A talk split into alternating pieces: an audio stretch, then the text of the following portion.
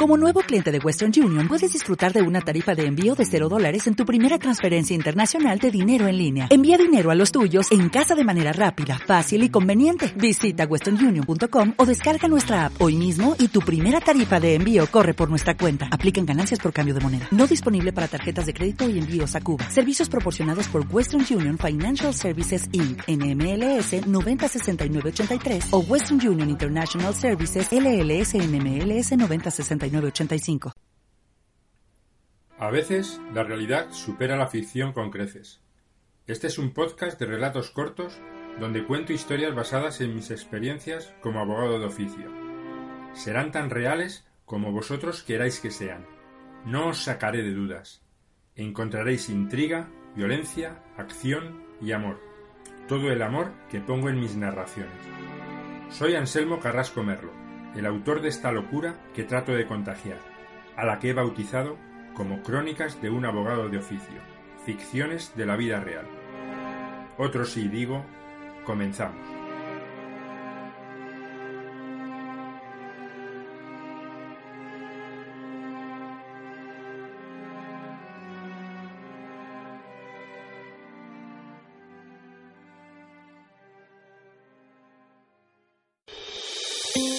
Cuando tienes un problema o necesitas asistencia jurídica, no buscas soluciones estereotipadas. En Asesoría Genfis contamos con expertos en derecho penal y privilegiamos la atención personal cercana e inmediata a genfis.com. Llámanos al 91 677 2215 o ven a vernos a nuestro despacho en Torrejón de Ardoz, en la calle San Isidro número 1, primero derecha, junto a la Plaza Mayor. Experiencia y ética profesional a tu servicio.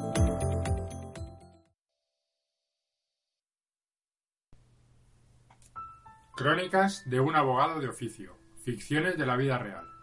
Capítulo 17. Azul oscuro casi negro. Pero ¿cómo que no es usted? No, créame, yo no he hecho nada.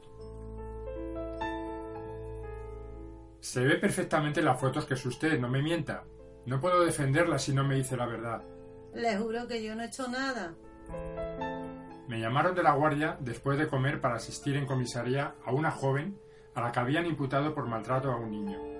Cuando llegué allí y me presenté, al momento, vino un agente que me condujo a un despacho que tenían en calabozos para atender a los detenidos. La verdad es que me ayudó bastante. Se mostró muy colaborador y no tenía por qué. Me comentó que era un caso delicado, con pruebas aportadas por los padres del niño, y que le podía decir a mi cliente que no declarara. Era la época en la que no dejaban ver el expediente en comisaría, ni te dejaban hablar antes con el cliente, por lo que le agradecí el detalle. Se trata de un supuesto delito de maltrato a un menor de ocho meses, me explicó. Es un tema sangrante.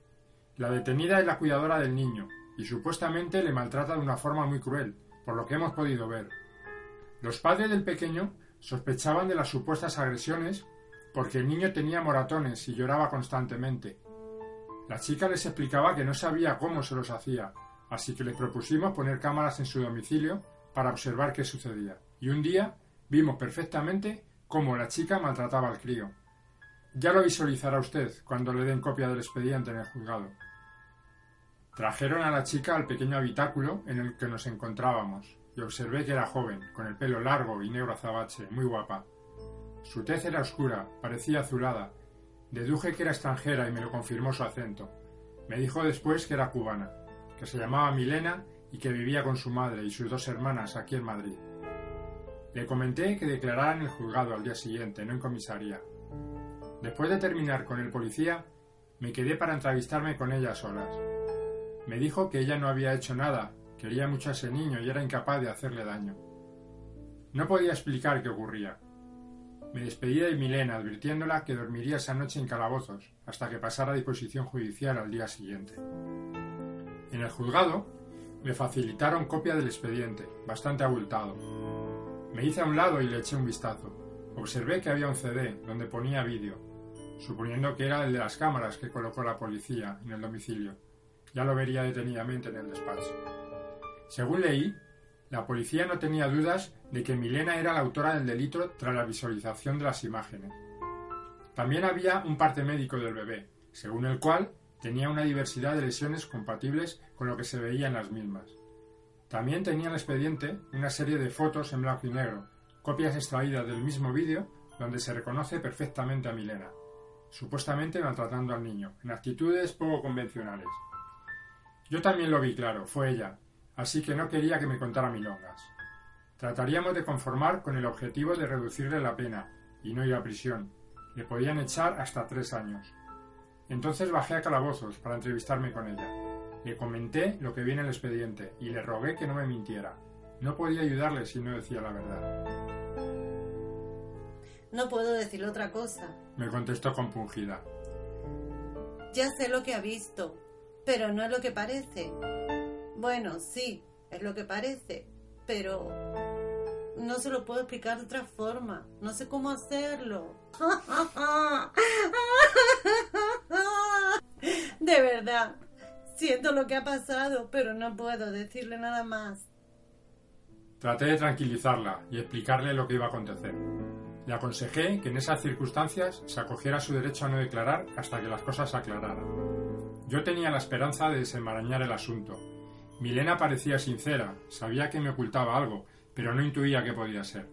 Esperaría estudiar detenidamente el expediente en mi despacho y a visionar el vídeo tranquilamente, para ver si se me despejaba alguna duda. Pasamos la declaración de Milena, que se acogió a su derecho a no declarar. Después la declaración de los padres del niño, que explicaron cómo les entraron las sospechas a raíz de unos moratones que descubrieron en su hijo. No entendemos cómo ha podido pasar. Se la veía tan cariñosa con nuestro hijo, pero de repente era como si se volviera loca. Según vimos en los vídeos, había días que se le veía tan afectuosa con el pequeño que nos costaba creer lo que veíamos en otros días. Parecía una persona distinta, violenta, desapegada y como si fuera la historia del Dr. Jekyll y Mr. Hyde. Como una torturadora que disfrutaba haciendo perrerías a nuestro hijo. Dijo la madre, comenzando a llorar al rememorar lo ocurrido. Cuando terminaron las declaraciones, pasamos la vista de la orden de alejamiento, la cual concedió la juez a la vista de las circunstancias.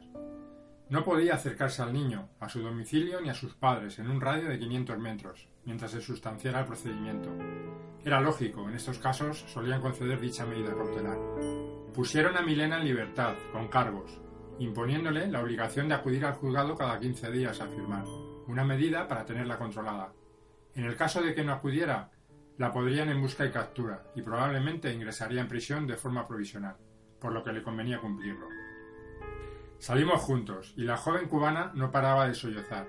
Yo la veía sincera, pero yo sabía que había algo que no me quería contar. No la presioné y comencé a charlar con ella de cosas banales para que se distendiera y se abriera conmigo, para ganarme su confianza. Me gusta su tono de piel, es muy poco corriente y muy bonito. Creo que hay una modelo senegalesa que se ha hecho famosa gracias a ese tono parecido al suyo. Gracias. Sí, es poco corriente.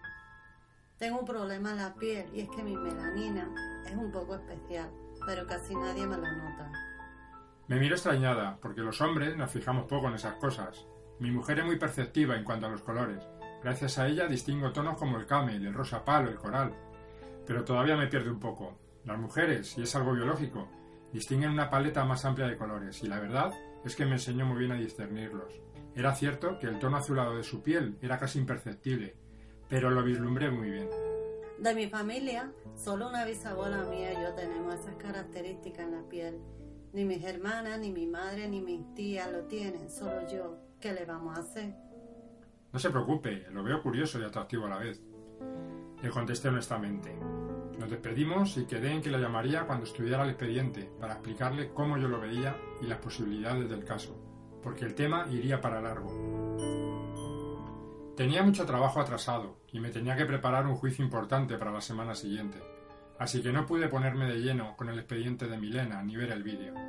Había que estudiarlo detenidamente y para eso necesitaba tiempo, aunque por las fotos se veía perfectamente que era ella. Aunque yo intuía que me decía la verdad, he llevado tantos casos y me han mentido tanto que vislumbro si alguien es sincero o no. Quizá era un caso de trastorno de personalidad o mentía muy bien, no sé. Cuando ya me despejé de trabajo, Me puse una tarde a estudiar el expediente. No vi nada nuevo en él, así que cogí el CD, lo metí en el ordenador y me dispuse a verlo. Eran muchas horas de vídeo, se grabaron dos semanas. Se veía muy nítido, en color. La verdad es que nos catimaron en medios y los equipos eran muy buenos, de alta resolución. Pusieron tres cámaras en distintas habitaciones, en el salón, en la cocina y en el cuarto del bebé. El primer día que grabaron, todo era normal. Se veía a Milena cuidando del niño de una manera muy profesional, muy cariñosa y muy cuidadosa. Se notaba que tenía mano con los niños. Le preparaba la papilla, le daba de comer, le cambiaba el pañal, en fin, todo como se esperaba en una cuidadora. Y además hablándole al niño de una manera muy especial, muy alegre, muy amorosa. Cuando lloraba, le cogía con todo el cuidado del mundo y le arrullaba como si fuera su madre. Al niño se le notaba que estaba a gusto con ella. Y así de lunes a jueves. Cuando llegó el viernes yo no podía creer lo que veía. Fue como si estuviera poseída. En cuanto se fueron los padres, Milena cambió. Sentó al niño en la poltrona y empezó a insultarle, llamándole llorón de mierda, qué rollo cuidar a este nano cabezón. Mientras el niño se iba quedando dormido en la silla, de vez en cuando Milena le daba un tortazo en la cabeza, mientras le gritaba que no se durmiera. Y claro, el niño comenzaba a llorar, y entonces le volvía a pegar con más fuerza. Hubo una ocasión en que se preparó un café ardiendo en una taza humeante, colocándola encima de la cabeza del niño mientras removía el azúcar, con el consiguiente grito de dolor del niño. No aguantas nada, cabezón. Le gritó mientras ella reía. Cuando llegó el momento de darle de comer, como no paraba de llorar, le zarandeó de tal manera que parecía que iba a descoyuntar la cabeza. Le puso boca abajo con la cara contra la almohada para que callara, hasta el punto de casi ahogarlo, mientras le pegaban las nalgas, yo no podía ver más. No pude seguir viendo aquellas sádicas imágenes y lo paré. Llegué a odiar a Milena por lo que había visto. Merecía que la metieran en la cárcel por ello. No entendía cómo podía cambiar de un día a otro una persona, tan cariñosa, tan amorosa, a ser una psicópata. Fui a ver a Matilde. Necesitaba contárselo y desahogarme con alguien. Eran imágenes horribles. Siempre te lo imaginas, pero verlo era algo que me superaba. ¿Cómo alguien podía tratar así a una persona indefensa, con toda impunidad. No podía creerlo. ¿Quieres que eche un vistazo al vídeo? Me preguntó Matilde. Si tienes estómago para verlo, te lo agradezco. Fuimos a mi despacho y le puse el vídeo a partir de la semana siguiente. Yo me fui a hacer unas compras para despejarme y la dejé allí estudiando la película de terror. No podía quitarme las imágenes de la cabeza. Cuando volví, Matilde me estaba esperando, con la cara compungida pero esperanzada. Creo que hay algo que has pasado por alto. Quiero que te fijes en esto. Eligió dos tramos de vídeo, uno del jueves y otro del viernes. Efectivamente, el viernes cambia la cosa. Es como si le dieran a un interruptor en el cerebro. Pero mira, mira. Me puso el trozo del jueves, donde Milena era normal, cariñosa y educada, y después me puso el del viernes, donde se transformó. No vi nada en especial. Matilde me repetía los tramos una y otra vez. Pero... ¿No lo ves? Está clarísimo. Seguía sin ver nada, hasta que me percaté de repente.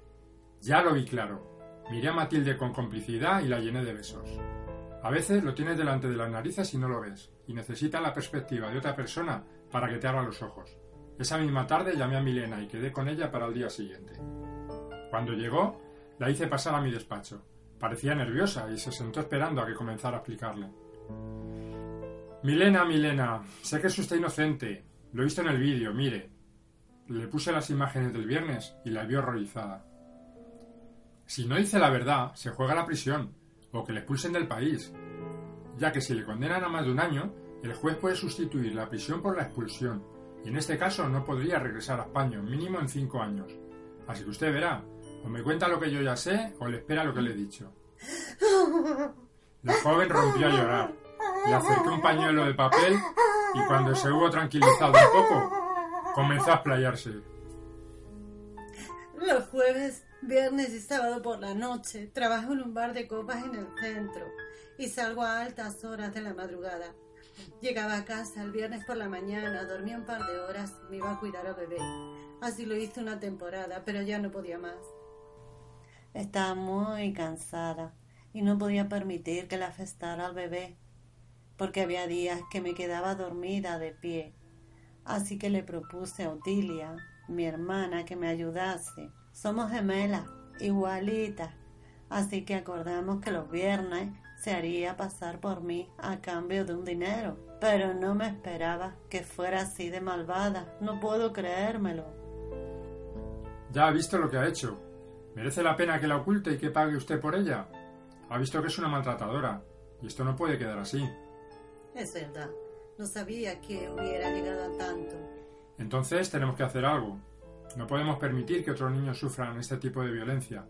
Imagínese que entra a trabajar en otro sitio para cuidar niños y ocurre lo mismo, o peor. Milena comenzó otra vez a llorar y asintió, comprendiendo la situación, siendo consciente de que su hermana iba a ser condenada por un delito, que vista las imágenes no tenía duda de que merecía. Hizo un escrito al juzgado explicando la situación, pidiendo que Milena declarara otra vez y pidiendo la comparecencia de Odilia para declarar en calidad de imputada, ahora investigada. Con el tiempo, hubo sentencia condenatoria para la hermana y la expulsaron del país. Matilde descubrió, y así me hizo ver, que el tono azulado de la piel de Milena no lo tenía el viernes, por lo que dedujo que era otra persona. Solo Milena tenía ese color en la familia, junto con su abuela, aunque muy tenue, pero que no pasó desapercibido para una mujer como Matilde. No sé qué haría sin ella.